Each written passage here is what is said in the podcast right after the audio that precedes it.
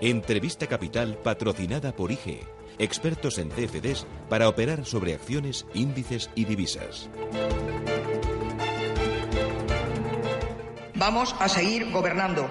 Y sabe usted que llevamos bastantes meses aquí en este, en este Parlamento, se lleva intentando llegar a un acuerdo al hilo de la reforma del artículo 42 de la subcontratación, la posibilidad también de retocar la ultraactividad, primacía de convenio de sector frente a empresa, el registro de jornada. Eso ha descarrilado, pero existe la fórmula jurídica del Real Decreto Ley que intentaremos sacar adelante, por supuesto, con consenso.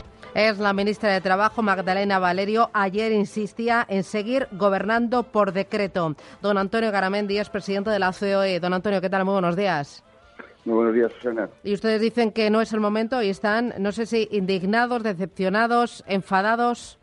Bueno, no sé yo, sorprendidos, porque, a ver, yo creo que hay un elemento que, si lo dice la propia Constitución española, ¿no?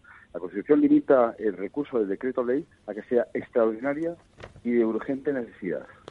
Eh, y además, con otro problema, que el decreto ley te va, en, eh, te va empaquetado de tal manera que no se puede, que no se puede en absoluto, a decirlo, enmendar. Cosa que un proyecto ley sí. Eh, nosotros, ¿qué es lo que decimos?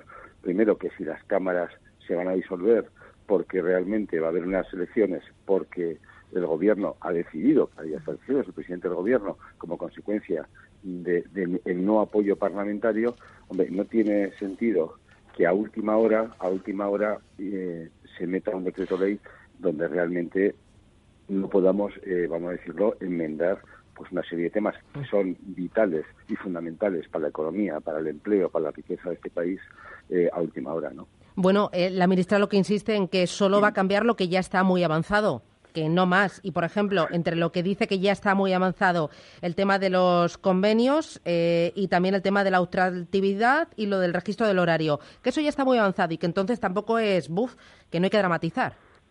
Pero es que, bueno, a ver, estar avanzado, mm, perdóname la expresión, eh, para, para el gobierno o para alguno que habla con el gobierno, pero nosotros creo que somos parte fundamental también de la sociedad civil somos los empresarios y las empresarias de este país, somos los que creamos la riqueza y el empleo y para nosotros este tema no está en absoluto nada avanzado, porque que yo sepa todavía yo no, yo no he visto cuál es cuál es ese decreto, estamos hablando de tres días, de cuatro, de cinco, seis, siete días, y hombre, yo creo que es fundamental, es fundamental eh, el que podamos tener participación. ¿no? Esa sería la primera. En la segunda, yo respeto profundamente las ideas de los demás y, respeto el que el que quieran cambiar normas que nosotros pensamos que han sido muy buenas para que se cree empleo en este país, ¿no?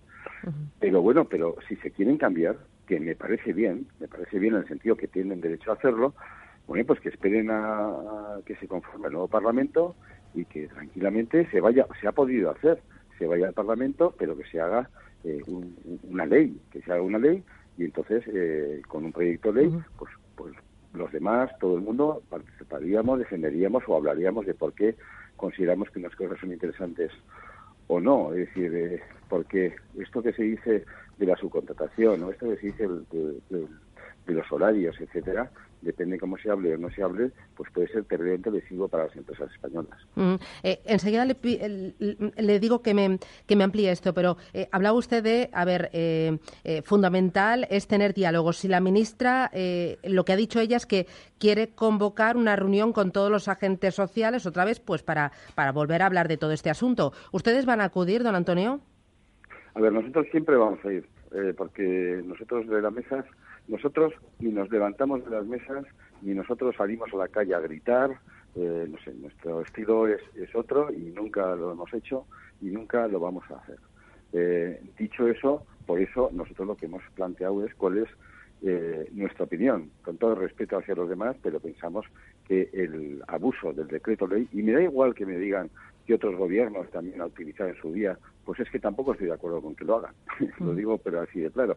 Nosotros pensamos que es un tema importantísimo que puede afectar de forma fundamental a la economía española, que pensamos que pensamos que tiene tintes electoralistas, sinceramente, eh, y que pensamos eh, que, no es momento de, plantear a última hora estos estos temas y que en ningún caso estamos diciendo que no podamos hablar y habrá temas que podamos ser de acuerdo o no y si no estamos de acuerdo pues es, es evidente el Parlamento tendrá capacidad tendrá capacidad de legislar. Lo que yo sí lo que yo sí alerto, lo que yo sí planteo es señores diputados, señores eh, representantes nuestros del pueblo español, eh, que se nos oiga, porque al final los que creamos empleo, los que los que levantamos este país, los que trabajamos y creamos la riqueza, eh, pues algo tenemos que decir, porque de algo sabemos si se contrae el empleo o no, con ciertas medidas. Y la verdad es que es verdad, somos menos votando, pero somos muchos más creando riqueza. ¿no? Eh, usted habla de temas importantísimos, la ministra hablaba de simples retoques. Explíquenos qué supondría para el mercado laboral español el eliminar la prevalencia del convenio de empresas sobre el sectorial o, por ejemplo, el recuperar la ultraactividad de los convenios. Ella dice que son retoques.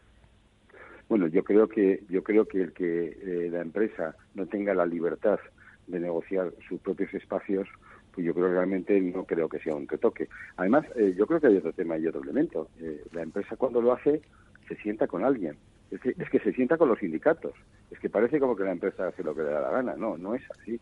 No es así. Eh, de hecho, cuando estamos viendo los, grandes convenios, por ejemplo, del mundo del automóvil, pues yo creo que todo el mundo es consciente que las empresas automovilísticas se están sentando con los sindicatos, no se están sentando con nadie más. Por tanto, yo creo que esa es la primera, porque aquí hay bastante, yo creo, demagogia en las cosas. ¿no? En cuanto al tema de la autoactividad, pues la autoactividad, ¿qué significa? que cuando un convenio decae, eh, mm, si no se vuelve a renovar, eh, es ese convenio el que sigue activo.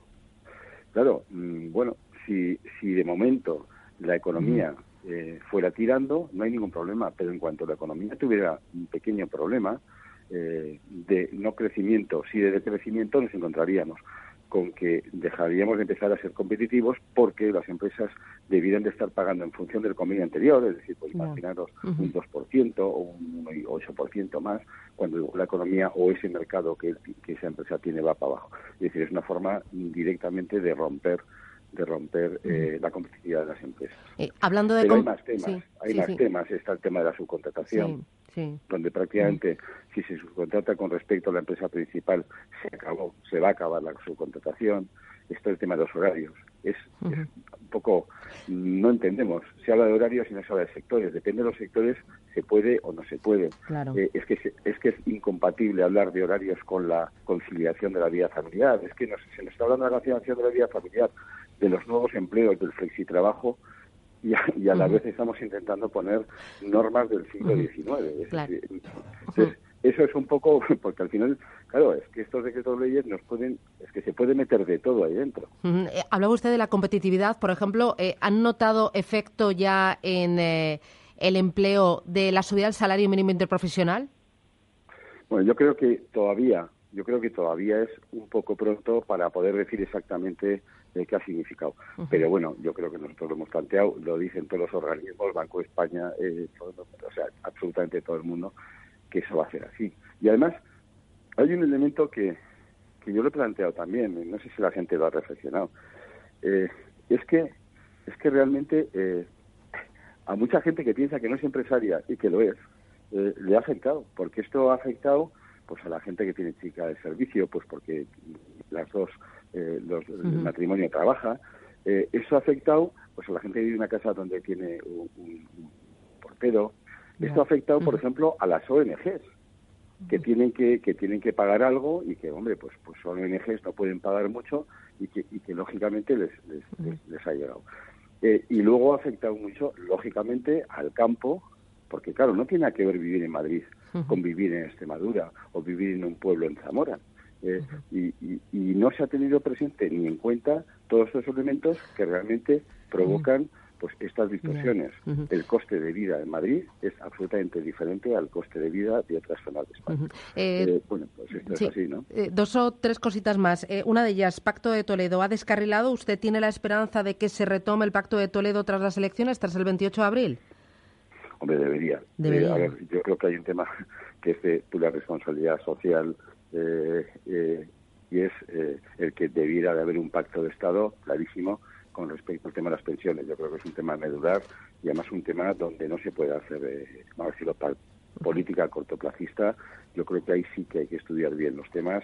Yo creo que es un tema que todos sabemos que, que hay que mirar y yo espero, yo espero que ese pacto de Toledo, nosotros siempre hemos dicho que, queremos, eh, eh, vamos a decirlo, aportar, pero es clave que el pacto de Toledo eh, vaya vaya bien encarrilado. Y es una tristeza pues lo que hemos visto ahora, pero bueno, ahí se ve. Si el pacto Toledo estaba a punto de llegar a acuerdos y se rompe por un tema electoral, es que nos guste o no nos guste, ahora vamos a estar cinco, seis, siete meses bueno, pues oyendo todo lo que nos separa a los españoles en vez de todo lo que nos une. Y, es que esto va a ser así. Eh. Eh, y, nosotros ahí sí planteamos que la clase política tenga la responsabilidad de que tenemos un país muy importante, muy serio que sacar adelante y que las cosas no están tan bien como podían estar el año ahora anterior. Eh, hoy mismo, nueva huelga en Cataluña, lo, para, lo, llaman paro país, ¿no? ¿Esto usted cómo lo ve? ¿Está afectando mucho a la marcha de la economía? ¿Los empresarios de allí de Cataluña qué le están diciendo? Bueno, pues hombre, todo esto es una tristeza, porque además no sé qué tiene que ver eh, con el día a día también nuestro de la empresa, ¿no? Eh, yo creo que en el tema catalán eh, hay dos, dos, dos visiones importantes que ver. Una es pues todas las empresas que han salido, que es una tristeza porque, porque yo creo que es, no sé, Cataluña es el 20% del PIB español. yo creo que que, pase que 5.500 empresas o más ya hayan salido es importante. Pero yo creo que hay otro dato que es el que hay que mirar, que es cuánta inversión deja de estar llegando a Cataluña como consecuencia de estos temas. Entonces me parece de una irresponsabilidad tal a la gente que está generando esta dinámica, amén de otro elemento, yo creo que, que produce todavía más tristeza, que es la ruptura, eh, la ruptura de la sociedad, la ruptura de las familias, la ruptura de los amigos eh, y esas cosas. Eh, sabemos cómo empieza y nunca sabemos cómo acaba. ¿no? Bueno, tenemos elecciones a la vuelta de la esquina, 28 de abril. Hágame balance del mandato corto de Pedro Sánchez. Bueno, yo hay una cosa que lo estoy diciendo ahora porque creo que es así. Nosotros no vamos a entrar en el proceso electoral y nosotros no vamos a hablar de política. Eh, nosotros eh, vamos a estar como siempre hemos estado, con independencia, eh, con sentido de Estado, eh, y con y con lealtad institucional diciendo lo que pensamos que tenemos que decir pues ayer hemos dicho o estamos o, estoy diciendo lo que estoy diciendo pero yo no voy a entrar en si el presidente es bueno o es malo de un color o de otro son los españoles los que tienen que o los que tenemos perdón que, que votar eh, y, y la COE la CEPIME los autónomos, vamos a estar en el sentido electoral al margen, porque como, como al final nos impregne todo de, de, de, decirlo, de, de este elemento electoral, pues yo creo que nos empezaríamos a, a, volver locos un poco todos en este país. Por tanto, nosotros de luego vamos a estar encapsulados, eh, jugaremos en el campo de juego que toque, que los españoles decidan, y lo que sí digo es que lo que sí nos gustaría es que eh, nos gustaría, que es lo que nos gusta a los empresarios, es la palabra estabilidad. Y lo que sí nos gusta también es la palabra moderación. Yo creo que eh, si tuviera que hacer una carta a los Reyes Magos, la que haría. Quiero estabilidad y moderación para mi país. Don Antonio Garamendi, gracias por atendernos. Ha sido un placer, un honor. Gracias. Buen día. Muchísimas gracias. Gracias. Hasta pronto.